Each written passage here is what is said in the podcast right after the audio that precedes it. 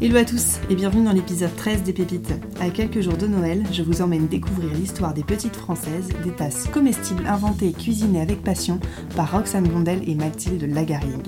Roxane et Mathilde ont eu cette idée pleine de gourmandise pendant leurs études et ont laissé quelques années entre l'idée et la naissance du projet. Pourquoi Où Comment Dans cet épisode, elles reviennent sur leur parcours, la naissance des petites françaises, l'expérience globale de la dégustation, comment elles réutilisent les pertes de la fabrication des tasses, mais aussi leurs galères et leurs projets. J'ai vraiment adoré rencontrer Roxane et Mathilde, je vous souhaite donc une belle découverte gourmande et une très bonne écoute. Alors, bonjour euh, Roxane, bonjour Mathilde. Je vous remercie du coup de me recevoir chez vous ce matin, enfin chez Roxane, c'est ça. J'ai découvert les petites françaises donc au salon du Made in France, donc 2018 déjà, donc il y a presque un an. Euh, puis chez une amie qui nous a fait des super cafés et j'ai vraiment adoré le concept euh, qui est euh, commercialiser des tasses comestibles. Vous allez nous en parler en plus précisément. Euh, en même temps, plus un, un, concept est gourmand et plus il y a de chances que j'y adhère. Je vous le dis tout de suite. Euh, Est-ce qu'on peut commencer par le début? Est-ce que vous pouvez vous présenter chacune? Ah, bien sûr. Bien sûr, vas-y, je t'en prie. Euh, du coup, merci à toi de nous recevoir. Donc moi, c'est Roxane. Euh, voilà, j'ai 24 ans, je viens de, du nord de la France, euh, Arras plus précisément, à côté de Lille. Et euh, j'ai fait mes études à Lyon pour ensuite euh, me retrouver à Paris où on a créé avec Mathilde les Petites Françaises. D'accord. Et vous êtes rencontrés où? On s'est rencontrés à Lyon, à l'EM Lyon, D'accord. Le l'école Lyon. de commerce. Ok. Et du coup, Mathilde Donc moi, donc, je m'appelle Mathilde, j'ai 24 ans aussi, je viens du sud-ouest de la France, Bergerac. Ah oui, genre à l'o- à l'opposé toutes Ouais, les deux. de Dordogne, pour ainsi dire, voilà. Et euh, donc j'ai fait mon prépa littéraire à Paris et ensuite école de commerce à Lyon et c'est là qu'on s'est rencontrés avec Roxane en effet. D'accord. Est-ce que, euh, donc du coup, c'est la rencontre de deux régions euh, complètement opposées qui ont fait que le projet est né. Racontez-nous le début. Genre, vous vous rencontrez à l'école. Mm. Est-ce que le projet est né tout de suite? Est-ce que. Mais en fait, l'idée, on l'a trouvée lors d'un projet de création d'entreprise. Enfin, c'était le deuxième semestre de la première année d'école à l'EM Lyon.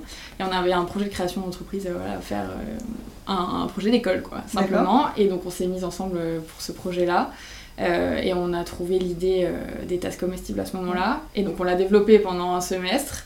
Euh, on est arrivé en finale, enfin on s'est éclaté en fait, juste simplement. On savait déjà toutes les deux qu'on était déjà super gourmandes et euh, deux qu'on voulait mon- monter notre entreprise plus tard. Donc l'idée est restée euh, à l'arrière de notre tête Ouais. pendant tout le parcours. On a fait des stages très complémentaires, à la fois dans l'alimentaire, dans l'événementiel, à Paris et à l'étranger. Et à la fin de l'école, on a fait un, un programme d'entrepreneuriat. Et Après, euh, après c'était un master non, c'était un programme grande école euh, D'accord. classique, ouais, donc un master entrepreneuriat, quoi, mais programme grande école classique. Et, euh, et donc la dernière année, c'était vraiment focus entrepreneuriat. Et on s'est lancé en mars euh, et la fin des cours, c'était en avril, quelque chose comme ça. D'accord. Et du coup, est-ce que le.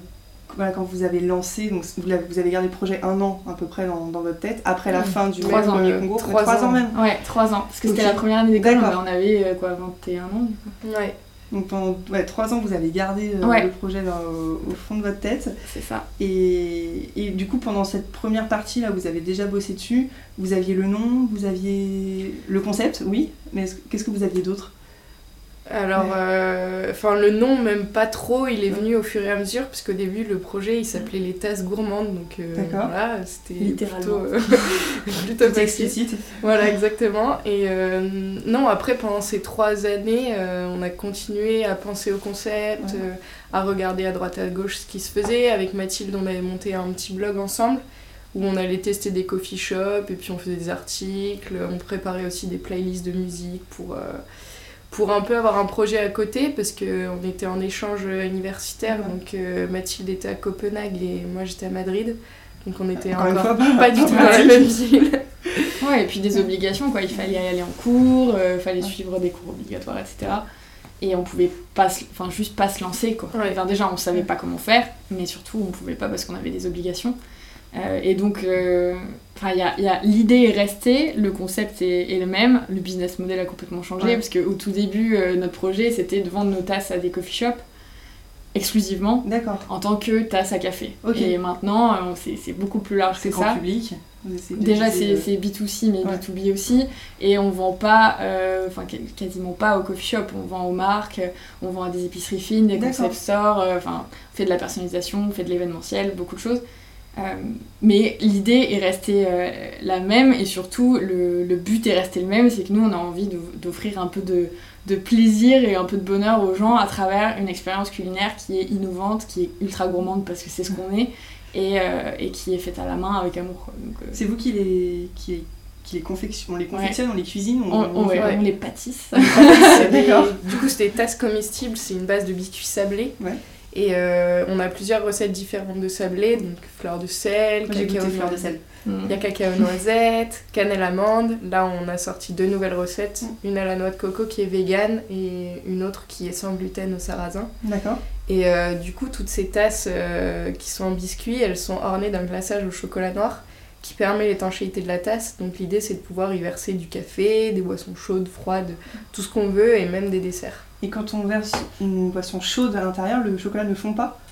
En fait, euh, du coup c'est toute une expérience. Le chocolat commence à fondre, mais il reste sur les bords, euh, sur la paroi du biscuit. Donc il n'y a aucun souci euh, en termes d'étanchéité, on peut même se resservir. Et au moment de croquer, donc on boit, ensuite on croque la tasse. Et au moment de croquer la tasse, on a le goût du chocolat fondu et euh, le biscuit qui lui reste bien croustillant. Ouais, donc c'est vraiment une expérience globale. Euh, et en plus, c'est zéro déchet. Et en plus, c'est zéro déchet. Ouais. Donc que ce soit dans le produit et enfin après, euh, si on va dans les détails, notre production elle est entièrement zéro déchet. D'accord. Parce qu'on a des pertes qu'on réutilise, on en fait du granola, etc. D'accord. Donc pour vous, après, personnellement, ou ça fait partie d'un... Le granola, c'est un produit à part entière qu'on vend aussi sur notre site internet, euh, qu'on revend aussi sur Too Good To Go, par exemple. Euh, mais l'idée, c'est vraiment de... Parce qu'on fait tout à la main, c'est très... C'est franchement artisanal et du coup, on a de la perte. Ben, on veut on veut ne pas jeter ce biscuit, on ne veut pas créer bah de gaspillage alimentaire parce que c'est hors de question. Et du coup, on se creuse la tête pour, euh, pour essayer d'en faire autre chose. Pour toujours faire euh, moins avec plus ou plus avec C'est ça, exactement. exactement. Parce qu'il n'y a aucune raison de jeter de la poudre de biscuit qui est encore trop bonne et qui peut servir euh, comme une farine à, à faire d'autres gâteaux ou d'autres produits. Donc, donc on se creuse la tête. Carrément. Et quand vous dites que vous les faites vous-même, vous les faites là chez, chez, Roxane ou vous les faites dans un atelier Ça c'était tout début, on faisait chez nous. et après, donc l'étape, c'était d'abord on a cuisiné chez nous. Ensuite, quand on a vu qu'on avait un peu plus de commandes et qu'il a fallu euh, professionnaliser tout ça, on est parti chez United Kitchens à Nanterre, donc euh, un labo partagé. D'accord. Après ça, on a sous-loué une cuisine de production dans laquelle on est toujours, qui est euh, à Poissonnière. D'accord. voilà, plein cœur de Paris, dans laquelle on peut produire quelques jours par semaine. D'accord, ok. Donc vous y allez quoi deux, On y va en fin de semaine. En tout, ça fait un jour et demi par semaine. D'accord. beaucoup. Ok, mais du coup, vous carburez. On carbure, ouais. on carbure pas mal. Ouais, il faut, il faut, mais en même temps, on est, on est deux. Là, pour l'instant, on est deux, mais on sera trois et bientôt quatre. Ah, trop bien. Euh, on a une capacité de production qui est, qui, enfin, dont on n'a pas à rougir trop, quoi. Enfin, on peut faire, euh, en une après-midi, on peut en faire entre 600, à peu près 600, quoi. Donc euh, c'est pas c'est pas du tout industriel, mais en même temps on arrive quand même à, faire quelque chose. Ça met combien de temps à, à se pâtisser? Bah, c'est très. Enfin, c'est tout un processus.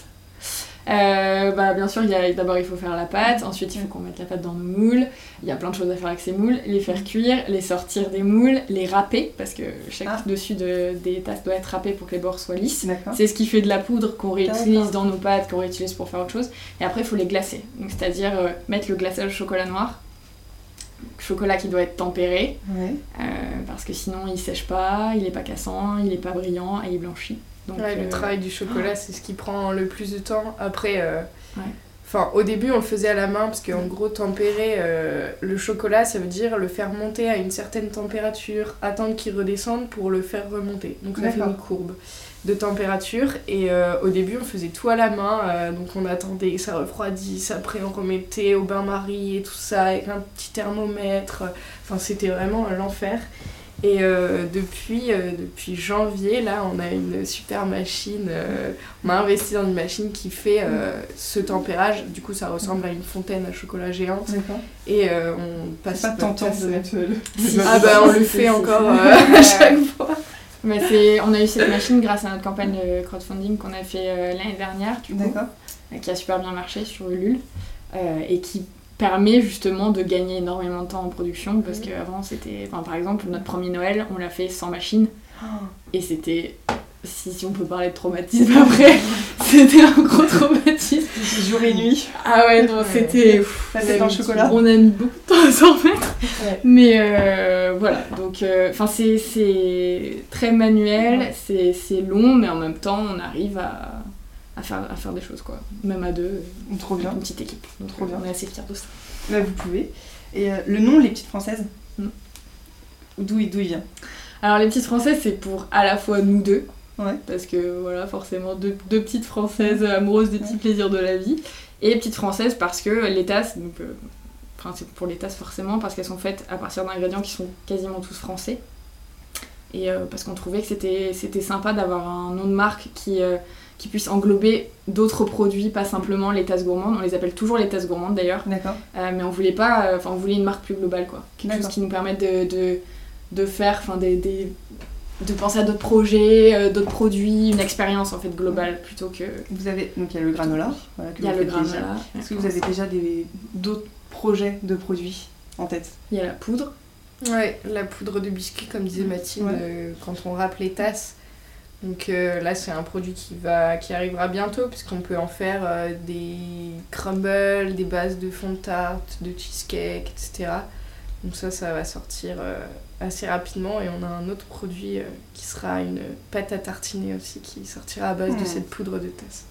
Trop Une bien. Pâte à tartiner crunchy. là. Ouais. Très gourmand tout Ouais, ça. on reste, dans- de toute façon, on reste dans la Ah bah gourmandise. Mais l'idée, à travers ça, c'est c'est vraiment de pouvoir avoir une production zéro déchet. Et de, enfin, de réutiliser tout ce qu'on peut réutiliser pour euh, créer d'autres gourmandises. Quoi. Trop bien. Et euh, du coup, tous les ingrédients sont made in France, c'est ça? Alors, quasiment tous. Pour l'instant, Le chocolat. le, le chocolat donc, vient pas de France, mais on travaille avec des marques, euh, enfin, des marques françaises pour l'instant. On travaille avec euh, Barry.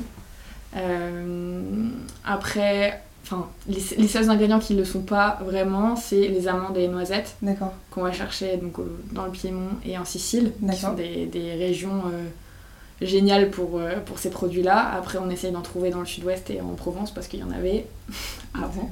Il y en a un peu moins maintenant, mais, euh, mais on cherche. Et euh, après, bien sûr, euh, bah, le beurre, la farine, le sucre, euh, c'est des produits qu'on trouve euh, en France et qui sont très bons, donc euh, il n'y a aucune raison d'aller Ouais. chercher ailleurs. Et ça n'a pas été trop compliqué de trouver et le made in France et la qualité que vous, vous souhaitiez?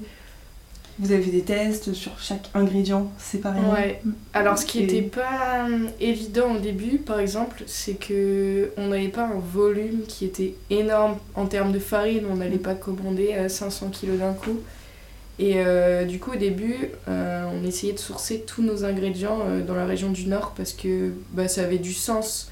Comme c'est une région euh, plutôt agricole et que, euh, moi, euh, je suis de là-bas, donc je voulais vraiment promouvoir euh, toute cette région.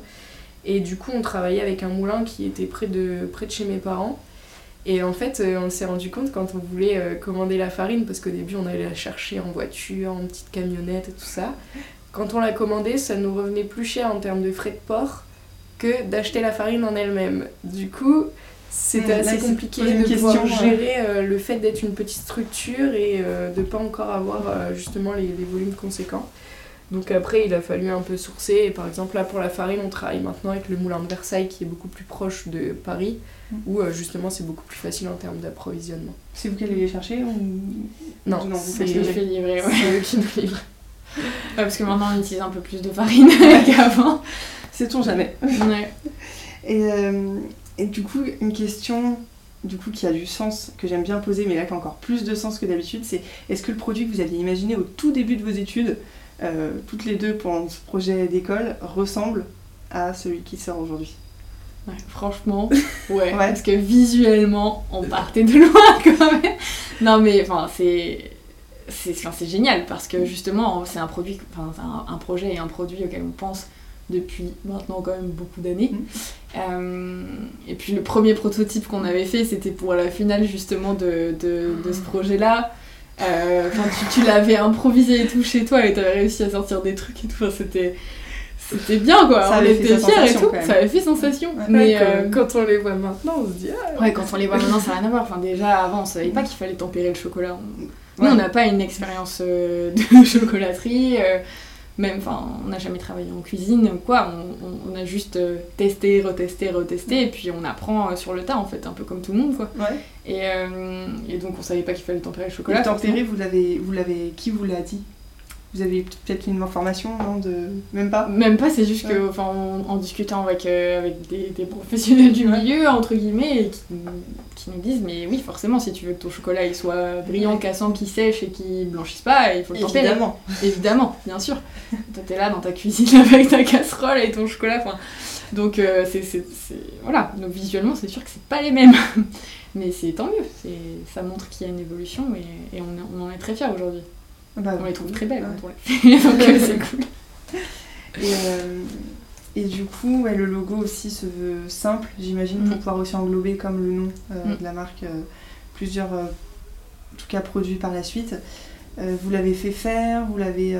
je parle vraiment très concret parce que ça aide Mhm. vraiment les auditeurs à, à se projeter et à se dire comment je fais pour créer un logo quand je ne sais pas faire. quoi. Mm. Comment vous, vous avez fait? Alors, j'ai tout fait. D'accord. Euh, donc nous, on se répartit les rôles de la manière suivante. Donc Roxane, c'est le produit, c'est euh, le bon en général. C'est elle qui est à l'origine de toutes les recettes des, des tasses. Euh, Voilà, c'est la création culinaire à part entière. Et moi, c'est plus la création visuelle. C'est plus la marque, euh, l'univers. D'accord. Donc je fais les photos, euh, l'Instagram, enfin les réseaux sociaux, je les gère plutôt aussi. J'ai fait le logo, l'identité visuelle, le site. Enfin, le site, je passe sur Wix, mais, Ouais. euh, mais comme on peut tout moduler soi-même, en fait, on peut créer trop bien. euh, énormément Ouais. de choses, donc c'est Ouais. trop c'est génial. de Wix. Ouais. Ouais, franchement, ouais. Et donc, euh, donc j'ai bidouillé sur Photoshop, alors que c'est même pas sur Photoshop qu'il faut faire des logos, mais enfin, les graphistes vont, vont hurler, Oui. je pense, en entendant ça. mais euh, donc, je ne suis pas graphiste, je n'ai pas de formation en graphisme, mais je bidouille aussi un peu, donc j'arrive à faire des trucs à peu près corrects. mais, mais voilà, enfin, c'était juste euh, parce que j'aime bien faire ça, quoi. J'aime bien, ouais. bien bidouiller des trucs comme ça, et puis créer, euh, créer des univers visuels, ça me, ça me botte. Donc, euh, quoi de mieux que sa marque pour se lancer là-dedans. C'est clair. Euh, du coup, tu parlais d'Instagram, ça, ça, c'est une très belle transition parce que je voulais parler de la communication. Mm. Euh, comment, tu, comment vous faites pardon, euh, connaître les petites françaises au quotidien? Vous faites les réseaux sociaux, peut-être des événements, des... Dites-nous. On- on- Instagram, c'est la base pour nous, Ouais. en fait, comme ça notre vous rapporte produit, euh, ouais. de- des ventes Oui. D'accord. Ouais. Et, euh, et puis, c'est, le, le principal euh, canal de communication parce que Mm. notre produit est super visuel, donc Mm. euh, forcément, on peut s'éclater pour, on peut s'éclater à partager tout ça avec, avec d'autres gens, donc c'est, c'est parfait. Après, on aime bien faire des événements aussi. On a fait énormément de salons. On en fait un peu moins là parce que bon, c'est, un peu énergivore quand même. mais, euh, mais on aime beaucoup faire des salons parce que ça nous, c'est là qu'on peut faire déguster les tasses, qu'on peut proposer l'expérience en fait, la, la réelle expérience. C'est que on peut offrir les tasses euh, avec du café, avec du fromage blanc, des fruits. On fait des menus euh, qu'on change selon les salons et on peut directement rencontrer les gens parce que c'est ça qui nous intéresse aussi d'être Ouais. en direct. C'est pour ça qu'on a qu'on vend nos ouais. sur notre site internet aussi. C'est pour ça qu'on a choisi d'avoir un e-shop, c'est que on a besoin de, ce, de cette communication et de ce contact avec le client final. Et, euh, et du coup, bon, c'est les réseaux sociaux qui fonctionnent le plus pour vous. Vous, avez, vous faites focus Instagram ou vous communiquez aussi sur Facebook ou d'autres réseaux? On communique aussi sur Facebook, mais c'est plus un repost de ce qu'on ce qu'on met sur Instagram. Après, euh, il faudrait qu'on poste plus sur euh, Twitter et LinkedIn, Ouais. un peu moins bonne. En fait, on communique beaucoup sur Instagram parce que c'est aussi un réseau qui nous correspond et où on sait plus faire parce Ouais. que euh, nous, on y était avant la marque et que voilà, on voit un peu comment ça fonctionne. Mais c'est vrai que enfin, je pense qu'il faudrait qu'on accentue plus euh, sur LinkedIn par exemple Pour toucher une autre cible aussi Ouais. pour toucher toute une autre cible parce que c'est vrai que pour les entreprises, on a un produit qui fonctionne bien, aussi bien en cadeau euh, qu'en animation justement avec du café et tout ça. Donc euh, pour les séminaires, ça marche bien aussi. Bah ouais, carrément. C'est euh, le prochain, la prochaine mission, c'est dans la to do de cette Ouais, fin d'année. Ouais, Trouver c'est du ce temps qu'on- pour le Ouais. faire. C'est ce qu'on dit, mais euh, enfin, c'est un- c'est c'est juste un, un réflexe à prendre, je pense. On l'a pas encore parce qu'on passe pas tellement de temps sur LinkedIn. On n'est pas très, très corpo en fait. je crois. On est plus, on préfère aller sur Instagram, ça nous inspire, c'est- cool. Euh, on voit de belles choses, ça nous va. Ouais. Mais LinkedIn pour l'instant pas trop. C'est un peu moins. C'est vrai que c'est un peu moins sexy. C'est un on peu a- moins sexy, voilà. ouais. mais produit. en même temps, euh, ouais, il faut, faut être un peu plus corpo, c'est vrai. Bon, bah écoutez, c'est vous le savez. Ouais, on Voilà, sait, à on, vous sait, on- va progresser. Euh, quand vous dites que vous participez à des salons, alors moi du coup je vous ai effectivement vu sur le Wooznext la semaine dernière, donc c'était en septembre, donc là on est en septembre 2019. Comment vous faites pour préparer euh, des événements pareils? Comment vous avez fait pour vous avez un, là en tout cas vous aviez un super grand stand Mm. euh, qui était vraiment super joli. Comment vous avez fait cet univers? Comment vous construisez en amont euh, l'événement? Alors là, on dit merci Who's Next parce que c'est eux qui nous ont fait le stand Ah, qui était ont- phénoménal.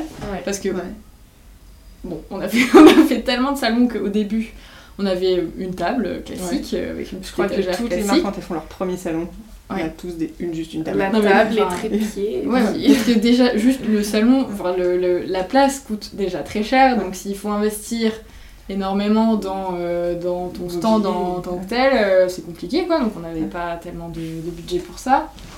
On, a- enfin, on s'est débrouillé comme ça, on va dire. Euh, on se prépare toujours un peu à l'arrache quand même. Notamment, enfin, tout le monde se prépare à Il l'arrache. faut l'avouer. hein. Il faut l'avouer, on se prépare un peu à l'arrache. Mais on se prépare. Enfin, c'est à l'arrache, mais en même temps, on s'en sort, donc euh, ça va. Et, et on a fait tellement de salons maintenant qu'on est plus trop stressé par. euh. Ouais, on est plus trop stressé par tout ça. Euh, mais donc on a commencé avec une table, voilà. Après, euh, j'ai fabriqué avec mon copain un stand de, de- chez nous. Donc euh, un truc à roulette, un truc sympa. pratique à. Je suis allée chez Leroy Merlin, voilà, j'ai acheté de la peinture et voilà, j'ai fait couper du bois et c'était bon. Donc c'est pas le meilleur truc, c'est- c'est c'est pas mal pour l'instant, mais euh, bien sûr si on avait euh, du budget, on, on Ouais, ferait et faire puis autre en chose. fait, on, on s'adapte aussi, euh, enfin, on apprend. On- parce Ouais, au fur et que, à par mesure. exemple, notre premier salon, c'était le salon du Made in France. Enfin, on est arrivé C'était en là-bas, 2018. porte Ouais, de Versailles, 2018. novembre 2018. On savait pas du tout comment ça se passait. On arrivait avec ma petite voiture, machin. Porte de Pas Versailles du en tout. voiture déjà. Non mais c'était Enfin, c'était l'enfer parce que vraiment, il y avait euh, tout autour de la porte euh, que des camions, ça faisait des bouchons. Donc on était là, bon, on n'est pas là de rentrer, il y a une heure et demie d'attente au moins. On n'avait pas de diable pour porter les affaires. Donc déjà ça, c'était première erreur. Ah, Enfin, c'est ça, vous l'aviez pas refaite cette erreur. hein. Non, non, non, on l'a pas le- fait. enfin, la semaine d'après, on allait acheter un diable. On s'est dit, mais c'est pas possible. Ouais. Donc ça, on s- était deux hein, aussi. Ouais, on était deux, enfin c'était vraiment, on a, on a appris comment ça fonctionnait, donc maintenant on sait, on se dit tiens, faut aller entre telle heure et telle heure, euh, on a le diable, on fait ci, on fait ça. Donc euh, du coup on apprend aussi au fur et à mesure de Mm. nos expériences, mais on peut pas savoir avant de- d'avoir essayé. Il y aura toujours de toute façon un truc qui n'ira pas. Ah ouais, il faudra améliorer lors Ah, du mais prochain c'est sûr. Quand c'est pas Tout le diable, c'est la rallonge qu'on oublie, quand c'est pas la rallonge, c'est la machine à café qui fonctionne pas, enfin, Oui, ça c'est toujours des... Ouais, non mais c'est clair. des Le démontage, enfin le montage, démontage, c'est un enfer quand c'est toi qui dois monter ton stand. Enfin, c'est... Épuisant, une quoi. journée avant. Mais pff, une demi-journée ça va, mais il faut le temps d'arriver, il faut porter tous les trucs, il faut Ouais. monter le stand. Alors que là, le Who's Next pour le coup cette année c'était parfait parce qu'on avait juste à poser nos, nos valises entre guillemets et on avait nos produits. Et Et... ils vous ont fait ce stand Ouais. Ils vous l'ont offert? Enfin, c'était construit par eux. D'accord. Enfin, c'était un espace bar euh, dans lequel. Ah, d'accord. Parce qu'il a les Ouais. petits. Enfin, Il était qu'il magnifique. fait pour vous. Ouais, ouais, Ouais, ouais, c'était- Non, mais c'était magnifique. Donc, non, il Si j'avais pu le démonter et partir avec, je serais partie avec. Mais on n'avait pas la place de le stocker, donc on l'a pas fait. Mais ouais, c'est c'est quand c'est même trop bien. euh, Ça, c'est un, beaucoup c'est d'énergie. un vrai plus quoi. Ouais, ça c'est un vrai plus. Dès, dès que dès qu'on peut avoir un stand euh, ultra visuel, euh, c'est c'est super important pour nous. Donc, euh, Mais bon, c'est petit à petit. On, plus on a Ouais. d'argent, plus on fait Ouais. plus on fait de belles choses, on va dire. Mais en même temps, euh, si on n'a pas trop d'argent, on peut quand même s'en sortir. Ouais, toujours. ce qu'on a fait jusqu'à présent et on s'en Ouais. sort et voilà. Donc il n'y a pas non plus besoin de mettre 10 000 euros dans un stand. euh. Au début. Ouais, après si t'as les 10 000 euros et que t'as envie de les mettre, tu Oui, les quoi. Mais, bon, Évidemment. pour l'instant, Pour l'instant, on se débrouille. ouais, on se débrouille, toujours. Euh, quels seront les temps forts là, de, de cette année Donc là, là, le Next, ça faisait partie, je pense, des temps forts de, ce- de cette rentrée De 2019. rentrer, ouais. Vous avez d'autres salons prévus D'autres gros events euh, On a le Made in. France à nouveau. encore Donc Donc, novembre euh, 2019 aussi. novembre 2019, euh, ouais, tout début novembre. Donc ça, ça va être un gros Ouais. temps fort aussi. Il y a beaucoup, beaucoup de monde. hein. Beaucoup, c'est beaucoup deux de salons qui sont vraiment très Ouais. très différents, le Next et France. complètement. Mais déjà, c'est Euh, B2B et B2C, ouais. donc euh, C'est complètement différent. c'est complètement différent. Et c'est surtout qu'en fait, euh, de septembre à janvier, pour nous, c'est la saison, entre guillemets. Ouais. Parce qu'il y a Noël et que Ouais. euh, Noël, c'est. Enfin, pour toutes les entreprises, je pense, c'est le moment de l'année Ah, où, mais euh, Faut pas le louper. qu'on Non. qu'on ne peut pas louper exactement et, euh, et c'est là où qu'on qu'on- qu'on a des contrats quoi donc euh, c'est là qu'on travaille le plus Et du coup, pour, euh, pour euh, gérer cette période de Noël, vous allez faire du stock. en- Vous avez du stock déjà en amont ou vous le faites à la commande? Vous faites les, les, com- les tasses à la commande? Et ben, en fait, on a commencé à faire à la commande tout au début. Et là, euh, on est enfin, au max de nos capacités de production. Donc, euh, on produit, ça part, on produit, ça part, on produit, ça D'accord. part. Donc là, euh, à partir de septembre, euh, en fait, à chaque fois qu'on peut aller en cuisine et produire à fond, on produit à fond. Parce que. Clairement. On essaie de se faire un petit, un petit coussin euh, de sécurité, mais c'est pas très facile parce qu'en fait, euh, Ça- septembre, ça reprend direct. D'accord. Et on a C'est déjà des commandes pour euh, des cadeaux d'affaires euh, qui seront en novembre, décembre, etc. Donc, euh, et quand- comme on sait que décembre ça va bien marcher, euh, il faut Ouais. absolument qu'on arrive à faire ce petit coussin de sécurité. Pour Ouais. l'instant, on n'y arrive pas parce qu'on est que deux en production. semaines, hein Mais euh, D'où les, la personne, les personnes qui Voilà. vont rejoindre aussi, c'est Exactement. pour Voilà. assumer cette période de fin C'est ça. Ouais. parce que en fait, euh, on a besoin de plus de bras avec nous pour produire plus. Mm, mm. Ok. Euh, du coup, et Made in France, Mm. pareil à l'arrache. Comment ça va être un peu moins à l'arrache, je pense, non. parce qu'on l'a déjà fait. Du coup, c'est ça va. sait, ouais. Euh, et on sait à peu près à quoi s'attendre en fait maintenant. C'est ça qui est bien, c'est qu'on a déjà une première expérience, donc on, on peut un petit peu plus évaluer les quantités. euh, parce que, enfin, pareil, le premier salon qu'on fait, euh, combien de coffrets je prends, quelle recette, quel- combien de tasses, est-ce que je prends du café, pas du café, enfin. Il y a un espace de stockage? euh, peut-être en dessous les- Non, parce que le stand est vide du coup sur le manif. Ouais. Donc il faut tout, euh, Ah il faut oui. tout monter Vous avez soi-même. fait comment l'année dernière? L'année dernière, on avait une table, on avait fait un mur de coffrets. Qu'on enfin, D'accord. on avait empilé les uns sur les autres et on avait, euh, on avait une petite table et avait une, aussi. une étagère. Et vous proposiez des cafés. Et on proposait des Chocolat. cafés. Ouais, donc on avait des cafés, on avait aussi euh, du fromage blanc, du miel, euh, il y a plein de choses. Et il y avait ben, bien sûr nos coffrets, nos granolas, enfin il y avait le- la petite partie épicerie fine, puis la petite partie dégustation. Ok. Et on s'est bien amusé sans ça. Donc Made in France et Noël, là, ça arrive, euh, ça va arriver. à- Ça arrive très vite. ça arrive très Ouais, vite. déjà mi-novembre, mi-septembre. alors si j'avance un peu, ça va pas, ça va Ouais, pas aller. non. Ouais, je pense que tout va passer tellement vite. Ouais, ça va passer super c'est- vite. Ouais. Ça va arriver très vite. Et vous Mais avez c'est- prévu c'est d'aller du coup plus dans les, dans les cuisines dans, les, dans, dans votre. euh, Le problème, c'est que c'est pas extensible tellement Ouais. parce qu'on sous-loue et on sous-loue euh, les journées euh, qui sont libres, quoi. Ouais. Parce que sinon, le local est utilisé par quelqu'un d'autre. Donc, on- peut-être qu'on va essayer de négocier un peu. Ouais, parce que je pense que sinon, on va faire des nocturnes euh, bah, comme l'année dernière, quoi. Mais, euh, mais bon, enfin, on va essayer de pas s'épuiser trop euh, cette année quand même. Bon, on est jeune, hein. on peut, on peut Ouais. tout donner là. hein. C'est on a mis du temps à s'en remettre après. Ah ouais. Ouais. Ouais, non, parce que en fait, enfin, on dit pas tout, mais euh, en, en décembre de l'année dernière, on avait les contreparties de la campagne Ouais. de crowdfunding où il fallait envoyer les coffrets. Avant Euh, Noël, c'était mieux aussi. Ouais, on a, on a tout Voilà, fait. exactement. 24. Mathilde est tombée malade, euh, donc elle avait la grippe. Moi, Ah je me suis cassé la cheville en allant faire du foot. Un dimanche soir, c'était rappelle, sympa. on était deux. hein. Donc on était Allez. un en fait. C'était- Donc, L'équipe de choc. Il y avait ces trois choses-là, plus euh, grâce, ou nous on disait plutôt à cause du salon du Made in France, on est passé euh, sur euh, la quotidienne sur la 5, Ouais. un midi, et en fait en euh, une journée et demie, on a eu l'équivalent de commandes qu'on avait depuis le début de l'ouverture du site internet.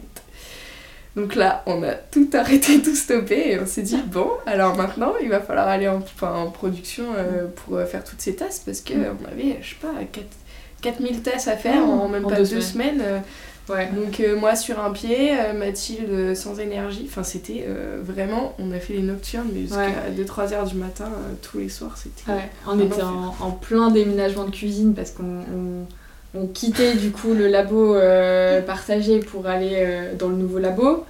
Donc euh, Roxane sur une jambe, moi en train de porter des trucs, enfin j'étais déménageuse de l'extrême, c'était formidable. Et, et là, donc on arrive pile le jour dans la nouvelle cuisine et puis notre téléphone n'arrête pas de sonner. Parce qu'on Regarde avait encore mails. les notifications.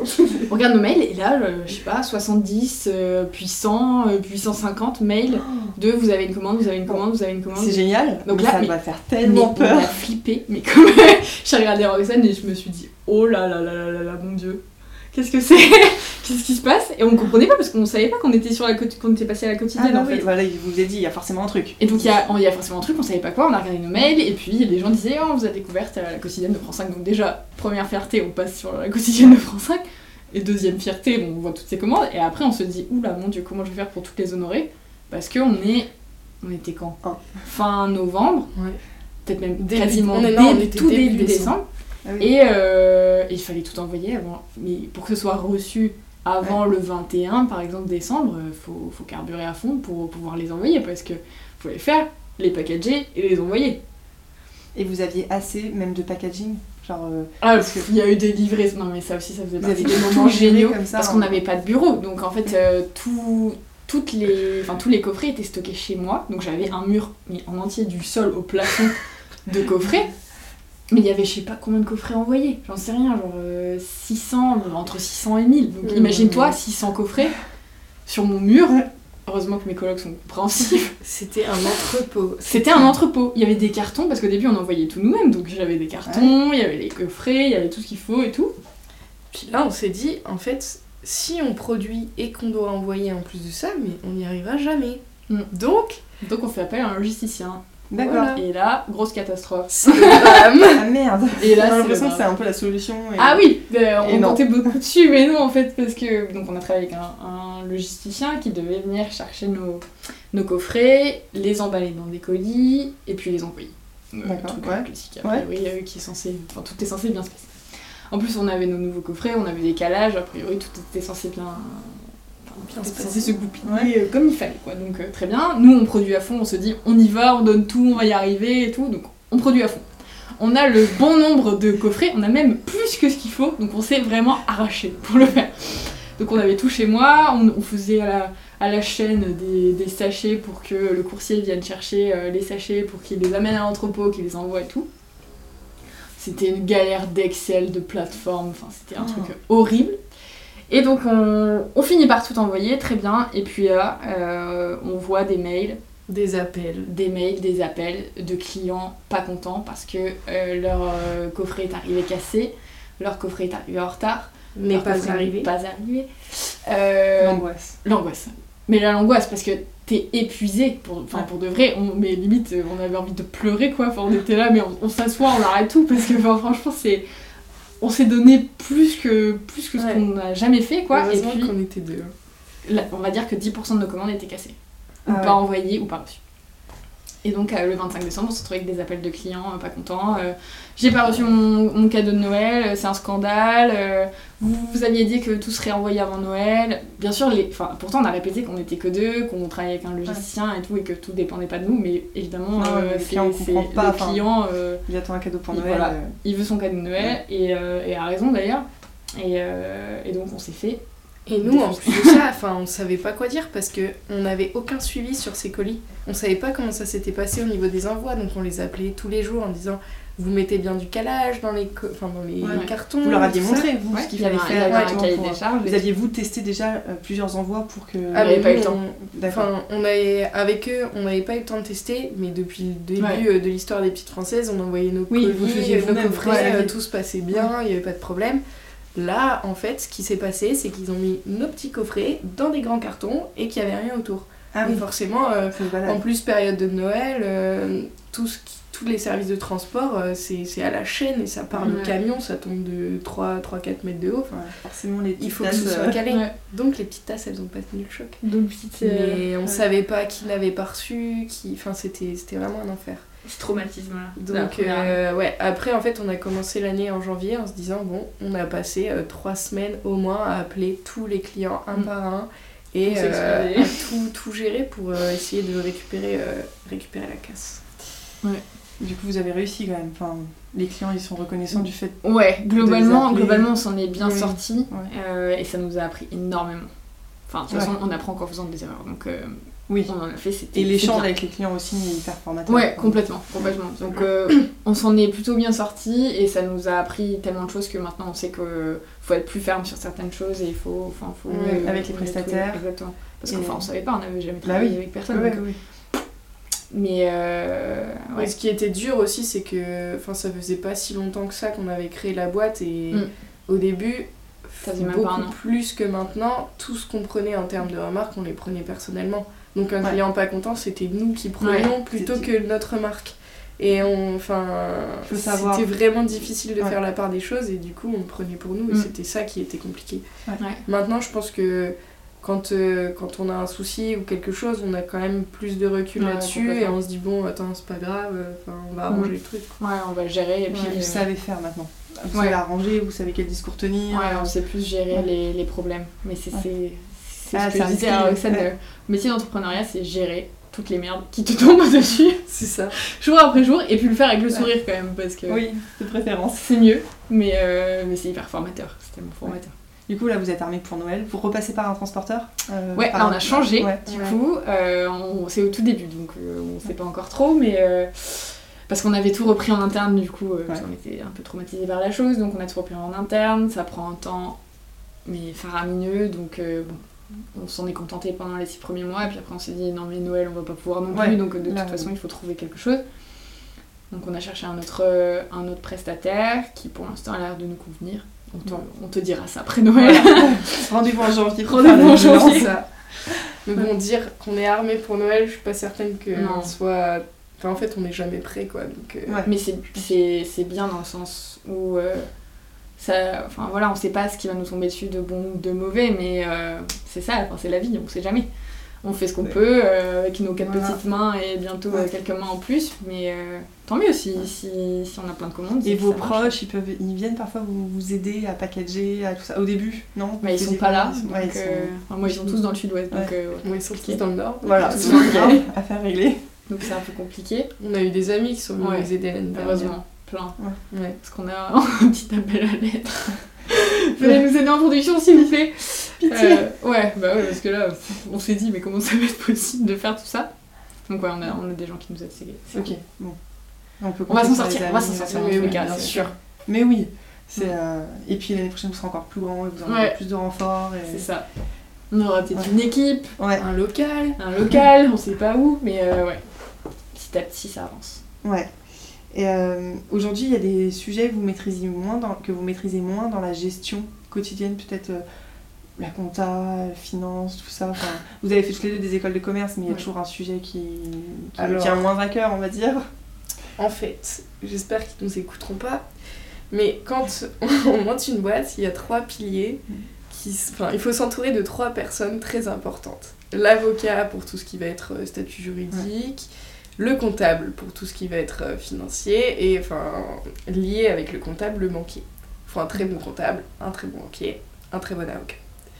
C'est avéré qu'on a eu aucun des trois. Ah, Donc, euh, au début, euh, la gestion, enfin, nous, on y connaissait en compta des cours de compta qu'on avait eu euh, en école. Ouais. Donc, c'était vraiment de la compta classique où au début, c'est bien, c'est des plus, c'est des moins, mais au fur et à mesure, nous, c'est pas du tout notre cœur de métier. On... Enfin, moi, j'ai la phobie administrative, donc euh, voilà. donc on sait que déjà le filière euh, administrative. Ouais. ouais, ouais.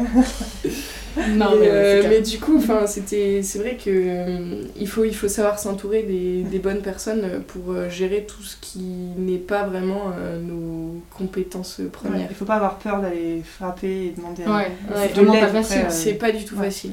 C'est pas, c'est vraiment pas possible parce que même sur recommandation, euh, on sait pas vraiment quoi. On sait pas si euh, la personne euh, correspond euh, à ce qu'on a envie d'avoir comme partenaire. Mm. Puis comme on, on sait pas trop quel est leur métier finalement, on, on sait pas trop à quoi s'attendre en fait. Donc c'est- très compliqué. Et en même temps, on a besoin d'eux. Donc, dans C'est une- indispensable. Ouais. Voilà, c'est indispensable. hein. Il faut un, un banquier qui te, qui te suit, euh, il faut un comptable qui te suit aussi, et bien sûr euh, l'avocat si t'en as besoin, euh, c'est quand même... euh, Ouais, l'avocat on l'appelle pas tout le temps, mais voilà, on enfin, sait nous, ça va, c'était juste ouais. pour euh, le début, quoi, mais euh, après, si on veut faire des contrats et tout, euh, forcément, ça devient important, et, et c'est vrai qu'on a l'impression souvent d'être euh, d'être seul au monde, quoi. Mm.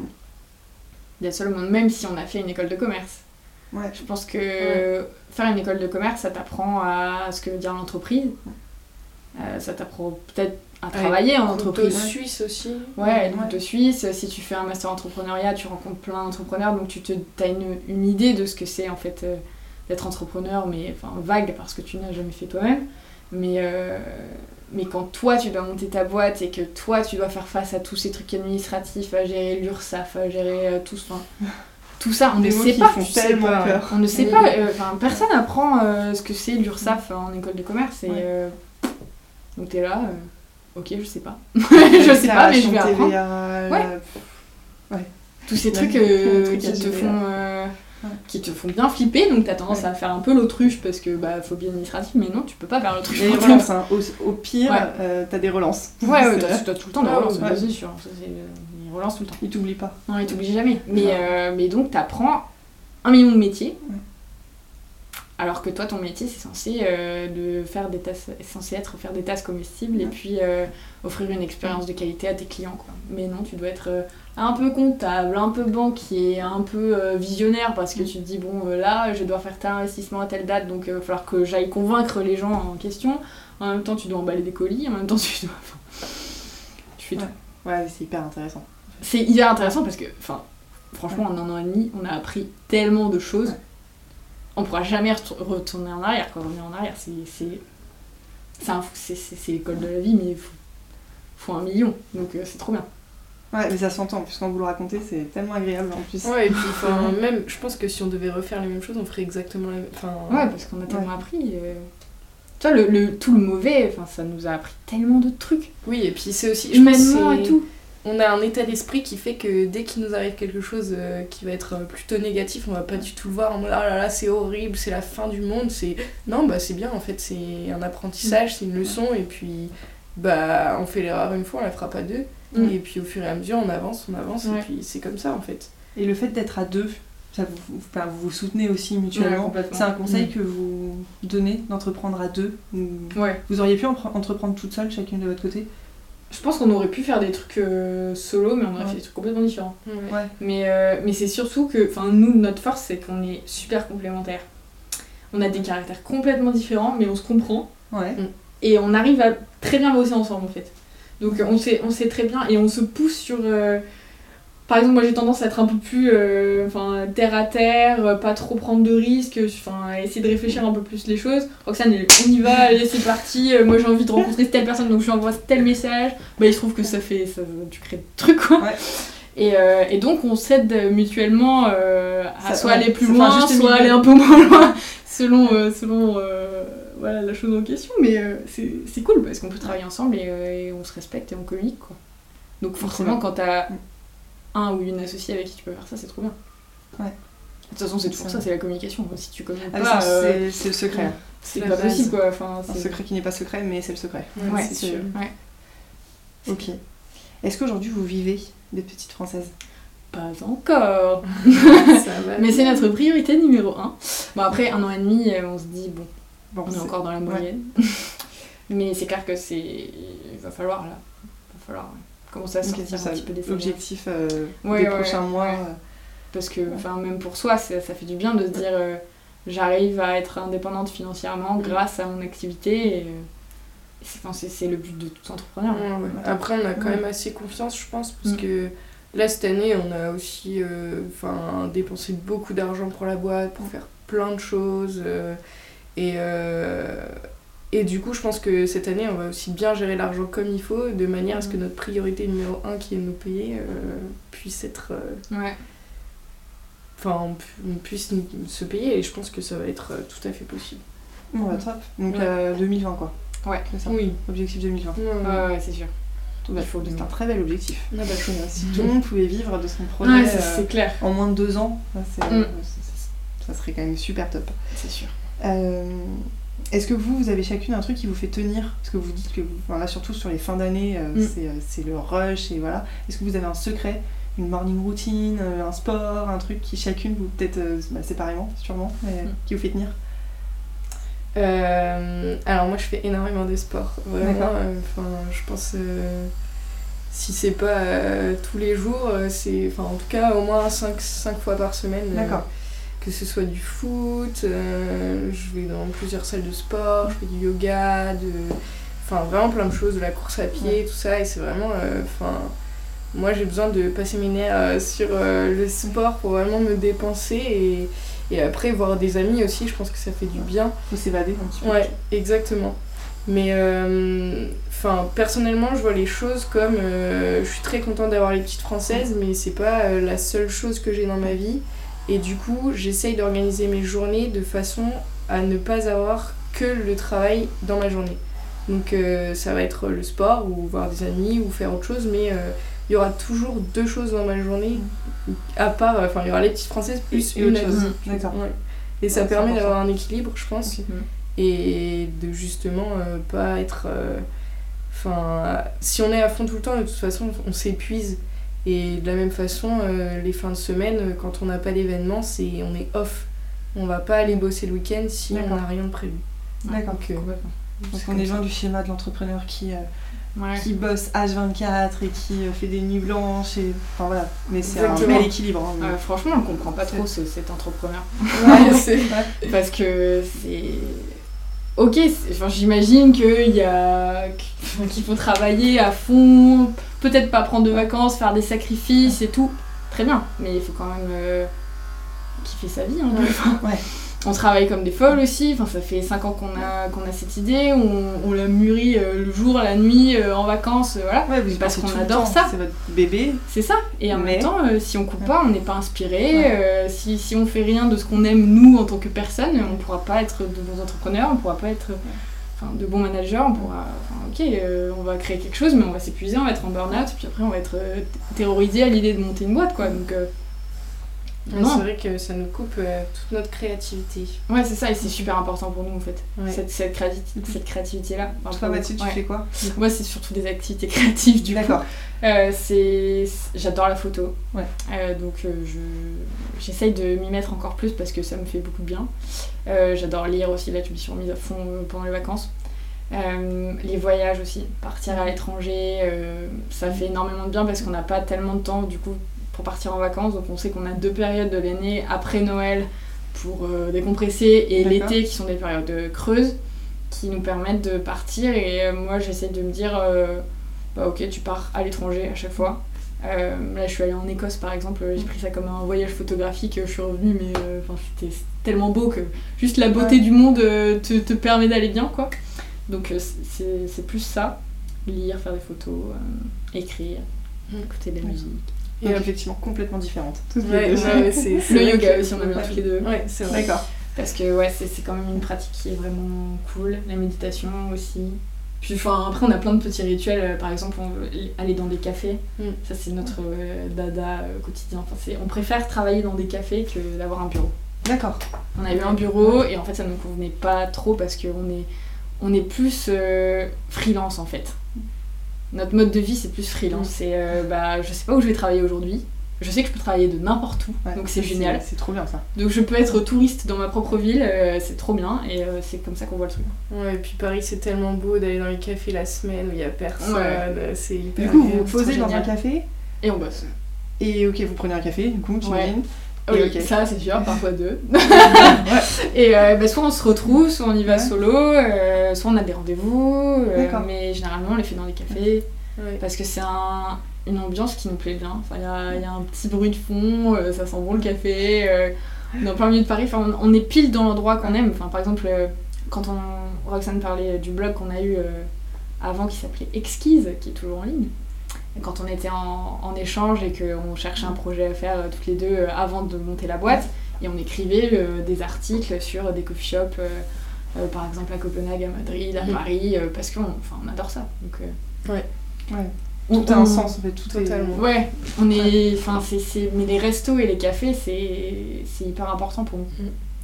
Et euh, bah d'ailleurs, pour euh, revenir à ta question là de comment on fait aussi pour tenir, je trouve qu'il y a un truc hyper important entre nous deux, c'est que on est vraiment très basé sur la confiance. Mm. Donc euh, on n'est pas en train de se fliquer, Mathilde et moi, euh, si on se voit pas, attends, t'es où, tu fais quoi, t'es pas en train de travailler. Ouais. euh, Et donc il y a des semaines où je vais être moins à fond, Mathilde va être moins motivée. Enfin, Mm.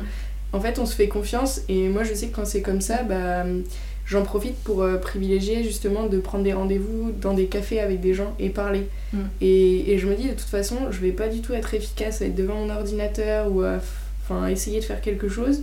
Ouais. Donc autant rencontrer des gens et, et vraiment, mais le réseau, les contacts, euh, la discussion avec euh, des personnes, ça peut activer plein de choses. De sortir de chez soi. Et, Ouais, ça, et ça fait du bien. Donc euh, voilà. Parce que- je trouvais que c'était important aussi. Ouais, parce que enfin, c'est, ce qu'on a appris aussi beaucoup, euh, beaucoup euh, toute cette année et demie, euh, c'est que bah, on fait rien sans rencontrer de gens. Et que quand on est solo devant son ordi, on peut faire euh, certes plein de choses, mais tu vas jamais aussi loin que quand tu rencontres des gens qui t'inspirent et avec qui tu peux travailler, qui t'aident sur plein de choses et que tu peux aider en retour. Enfin, c'est juste, c'est ça qui, qui fait le, le sel de la vie d'entrepreneur, quoi. C'est de rencontrer d'autres gens et de partager. quoi. Si t'es tout seul derrière ton ordi, Ouais, c'est ça marrant va, ça 5 sera minutes pas. et après. euh, Démotivation, on s'auto-démotive. C'est ça, C'est ça. c'est Et- trop dur. et- mais on a le droit d'être Ouais. démotivé à certains moments, on a le droit d'être plus motivé et, euh, et on se laisse le temps euh, mutuellement euh, de, de revenir Ouais. sur ça aussi, on en parle. Ouais, on en parle simplement, c'est pas, enfin, c'est pas grave, tout le, monde, tout le monde a ça, tout le monde a envie de procrastiner, euh, je sais pas, un lundi matin, bah, on n'a pas envie, bah ok, un lundi matin, on va dans un café, euh, on fait je sais pas quoi, et puis après ça va mieux quoi. Trop bien. Donc On refait le monde.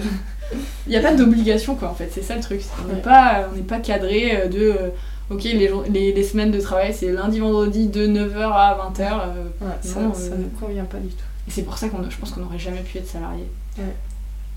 Donc du coup, C'est euh, ouais, c'est pas du tout le même rythme, hein, là pour le coup. Ouais, euh, ouais, mais c'est ça, c'est, que ça nous inspire pas trop, quoi. En fait. Un con- pour finir, est-ce que euh, vous avez un conseil? Alors, vous en avez donné plein qui sont hyper sensés et hyper intéressants. Est-ce que vous en avez un que vous donneriez à nos euh, auditeurs, euh, futurs entrepreneurs, jeunes entrepreneurs, euh, jeunes entrepreneurs Je sais ce que tu vas répondre. Je sais même pas, vas-y, dis-le pour moi. dis-le pour moi.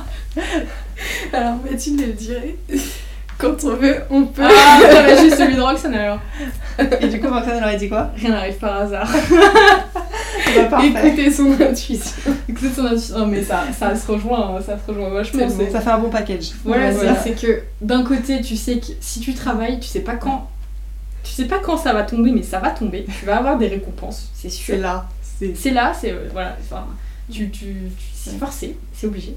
Et en même temps, rien n'arrive par hasard parce que si tu te donnes les moyens, que tu rencontres les gens euh, que tu dois rencontrer et puis que tu continues à travailler à fond et que tu y crois et que tu as cette idée que tu, tu veux la porter vraiment au bout, et ben tu. Je pense que quand on fait les choses euh, bien, quand on pense bien faire les choses, plutôt, euh, enfin, on Mm. peut, la roue tourne et c'est une question de karma et que voilà, tout, enfin, on espère que tout, tout Ouais. arrivera et tout se passera bien. Ouais, non, mais ouais. Travailler dur, mais en même temps, euh, se faire confiance et écouter son intuition. quoi. trop bien. Merci beaucoup à toutes les Merci deux. à toi. Je souhaite Avec que toutes vos tasses trouvent, euh, trouvent euh, café, euh, leur café ou leur euh, accompagnement. Et, euh, Leur gourmand. Voilà, leur gourmand. C'est ça. Merci. Merci merci toi. Roxane. Merci. Merci à Roxane et Mathilde de nous avoir partagé leur expérience. En cette fin d'année 2019, elles seront présentes lors de différents marchés de Noël et marchés de créateurs. Je vous invite donc à vous rendre sur leur page Instagram pour savoir où elles se trouvent. Si l'épisode vous a plu ou le podcast en général, n'hésitez pas à laisser 5 étoiles sur iTunes ou un petit cœur sur SoundCloud, cela m'aide énormément. À très vite